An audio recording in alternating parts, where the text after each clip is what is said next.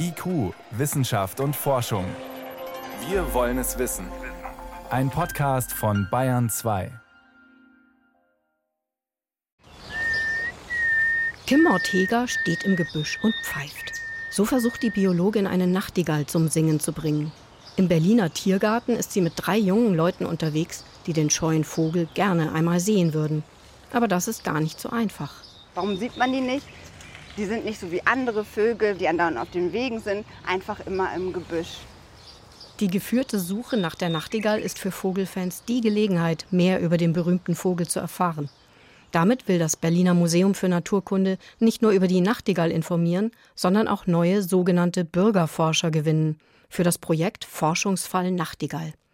Mit der Handy-App Naturblick können die Bürgerforscher Nachtigallstimmen aufnehmen und am Projekt teilnehmen. Kim Ortega führt ihre Gruppe langsam durch den Tiergarten. Der Tiergarten Berlin wirkt nicht gerade wie ein Vogelparadies. Er liegt mitten in der Großstadt. Von der nahen Straße des 17. Juni rauscht der Verkehr. Spaziergänger, Radfahrer und Schulklassen sind unterwegs. Und doch gibt es hier mehr Nachtigallen als irgendwo sonst in Deutschland. In die Richtung gibt es zwei Reviere, da sind auch drei. Und deswegen müssen wir einfach mal gucken, ob wir da wirklich eine Nachtigall hören, damit wir sie auch sehen können, weil anders wird es nicht klappen. Nur die Männchen singen, auf der Suche nach einer Partnerin ausschließlich nachts. Jetzt im Juli haben die meisten eine gefunden und können nachts endlich schlafen. Nun zwitschern sie nur noch am Tag, etwa wenn sie ihr Revier gegen einen Konkurrenten verteidigen müssen. Plötzlich verharrt Kim Mortega und lauscht. Also ich habe sie eben von da gehört, die halbe Strophe, aber ich glaube, sie ist gerade rübergeflogen. Ihre Begleiter sind gespannt. Alle drei machen gerade ein Praktikum im Museum für Naturkunde und arbeiten mit im Projekt Forschungsfall Nachtigall. Kim Ortegas Pfiffe haben nichts genutzt.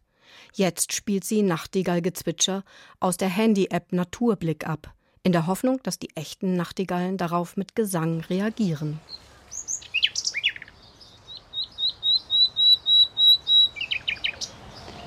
Wir haben kein Glück. Heute sind die Vögel offenbar besonders scheu.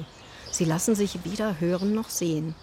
Nachtigallen sind unscheinbar braun, nur der Schwanz ist leicht rötlich. Männchen und Weibchen sehen genau gleich aus. Sie sind etwas größer als Spatzen, im dichten Gebüsch kaum zu erkennen. Ihre Gesänge hat der 22-jährige Felix Fritsche schon einmal gehört.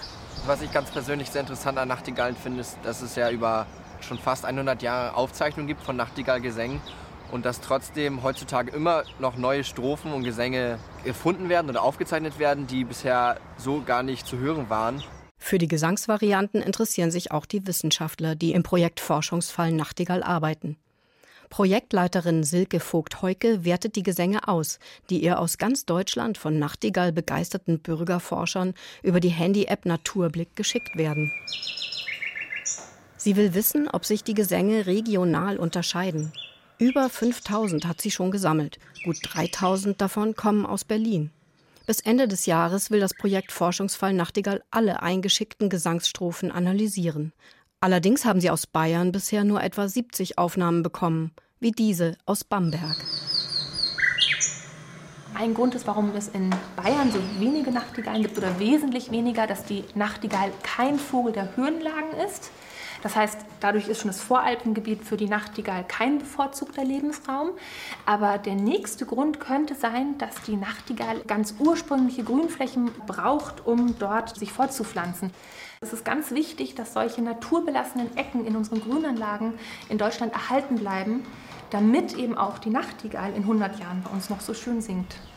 Im Berliner Tiergarten tut sich inzwischen was. Jetzt haben wir sie. Sie sitzt dort oben der Baum, über der Lampe noch einen Meter nach hinten links. Und jetzt ist sie runter, da singt sie weiter. Man kann sie total gut sehen. Direkt neben dem Weg sitzt die Nachtigall im Gebüsch. Zwitschert noch einmal, putzt sich und fliegt weg.